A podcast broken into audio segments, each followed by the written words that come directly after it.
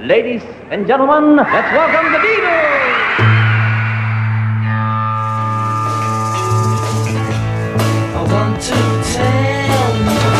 About the Beatles, der Podcast zu den Fab Four mit Malte Asmus. It's great, it's sold, it's the bloody Beatles, shut up. Ein Apartment im Londoner Stadtteil Bayswater im Frühjahr 1965. Das ist der Schauplatz eines Abendessens, das entscheidenden Einfluss auf die Musik der Beatles haben sollte. Denn hier wurden John Lennon und George Harrison und ihre Frauen unfreiwillig Opfer eines Menschenexperiments. Ihr Gastgeber, ein Zahnarzt, mischte ihnen nämlich heimlich LSD in den Kaffee und brachte sie auf ihren ersten Trip mit entsprechenden Folgen für den Abend, aber auch für den Sound der Beatles und er könnte damit auch Inspirationsquelle gewesen sein für einen der besten Songs, der ein Jahr später auf Revolver erschien, Dr. Robert.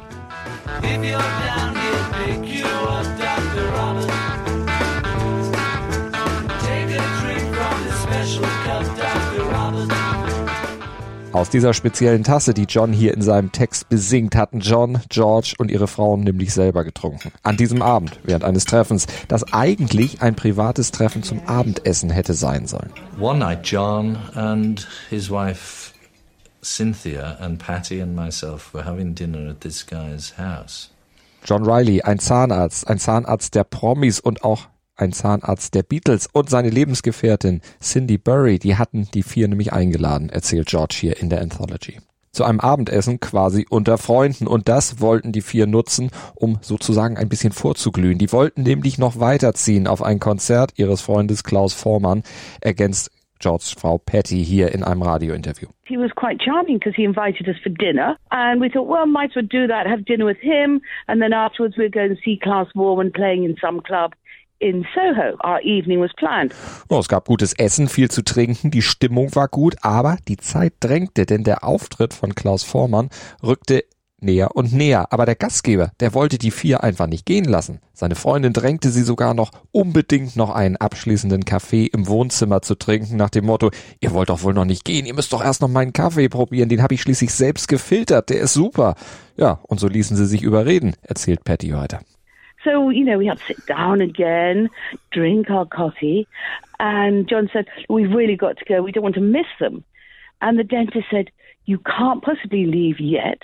Als John dann nach dem Café darauf drängte, jetzt doch aber endlich loszufahren, um Klaus nicht zu verpassen, hielt der Doktor ihn zurück. John said, Why? And he said, Because you've just had LSD. Ihr hattet LSD in eurem Kaffee.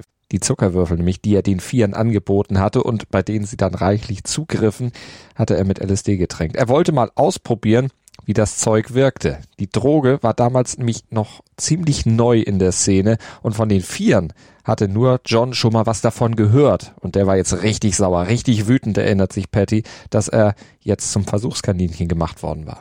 John freaked out because he had, he understood what it was. George and I and Cynthia, no idea, never heard of it, didn't know why John was getting so angry. LSD, eines der stärksten bekannten Halluzinogene. Es gehört zu deren Teilgruppe der Psychedelika und das ist heute schon fast Basiswissen, aber damals eben noch nicht so bekannt. Genauso wenig wie die Wirkung der Droge. It sort of makes a lot of blood go up into the brain and you start using more of the brain through the chemical. You use more brain than you normally have used, and somehow the senses get uh, heightened for a moment.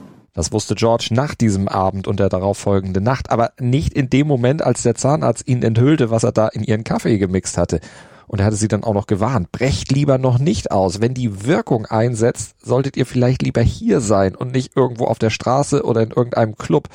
Aber die vier hatten unter diesen Umständen jetzt überhaupt keine Lust mehr, noch länger bei diesem Typen zu bleiben. Vor allen Dingen sie fürchteten, von ihm vielleicht sogar noch in eine bizarre Sexorgie verwickelt zu werden, erzählt John im Rolling Stone Interview.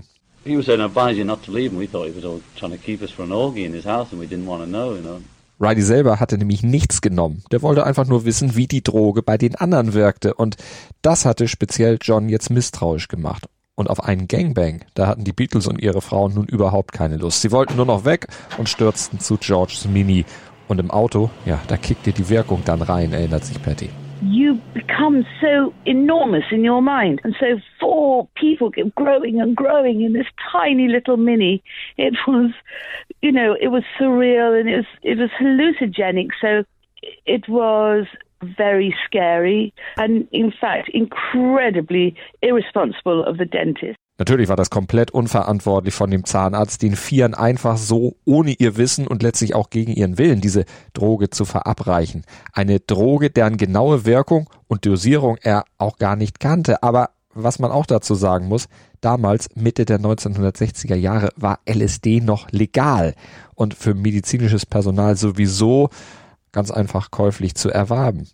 Trotzdem höchst gefährlich, es zu nutzen und vor allem es anderen dann auch noch zu verabreichen, die dann auch noch mit dem Auto fahren wollten.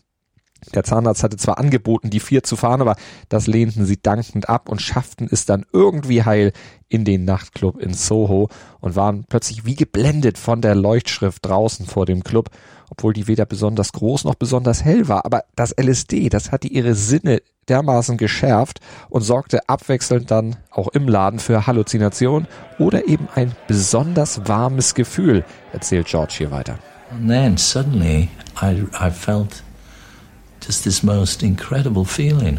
Something like a very concentrated version of the best feeling I'd ever had in my life. It was just like fantastic. I just felt like in love, but not with anything in particular or anybody, just with everything. Just everything was perfect just you know the lighting and I, mean, I had this overwhelming desire to go around this club telling everybody how much I loved them people I'd never seen before. Doch dieses Gefühl grenzenloser Liebe das er hier beschreibt das switchte dann auf einmal schnell wieder um, denn plötzlich hatte George nicht mehr das Gefühl, alle zu lieben, sondern er dachte, er wäre mitten im Krieg, Opfer eines Bombenangriffs, denn der Lärm, den er auf einmal hörte, der kam ihm ohrenbetäubend vor. Suddenly it felt like um, a bomb had hit a direct hit on the nightclub and the roof had got blown off it. Uh, what's going on here? And I pulled my senses together. Es war natürlich kein Flugzeug, das den Nachtclub angegriffen hatte. Das Dach des Clubs war noch völlig intakt.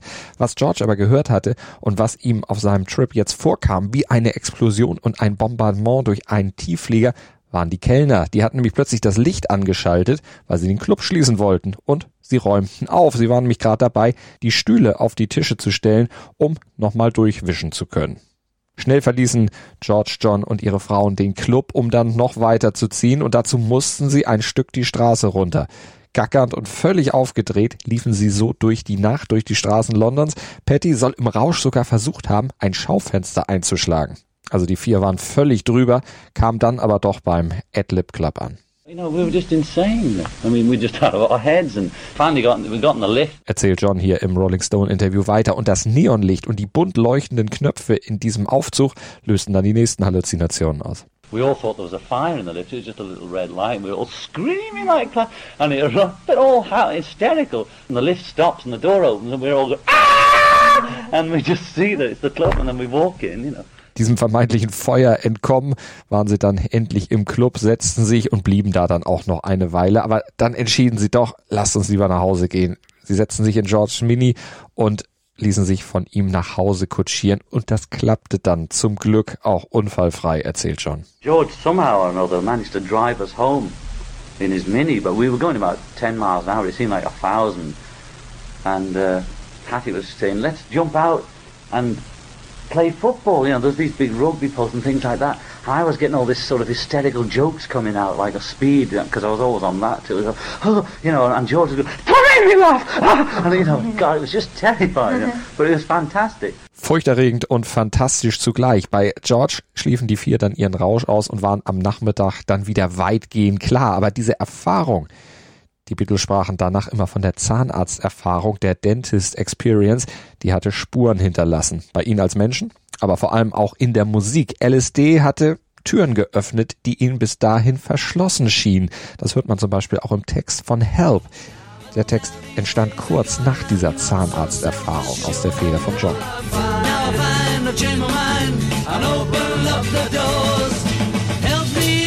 Eine LSD-Referenz und eine Anspielung auch auf Aldous Huxley, der Schriftsteller, der hatte nämlich auch LSD inspiriert ein Buch geschrieben, The Doors of Perception, Türen der Wahrnehmung. Und Help gilt wegen solcher Textzeilen ja, quasi als erster LSD-Song der Beatles und die Wirkung der Droge auf die Band hört man später ja auch dann bei Lucy in the Sky with Diamonds, sowohl textlich als auch klanglich. Das sind jetzt auch nur zwei von ganz vielen Beispielen aus der weiteren Karriere der Beatles. Eine Tür war aufgegangen in dieser Wohnung ihres Zahnarztes, hinter der das weitere Schicksal der Band lag.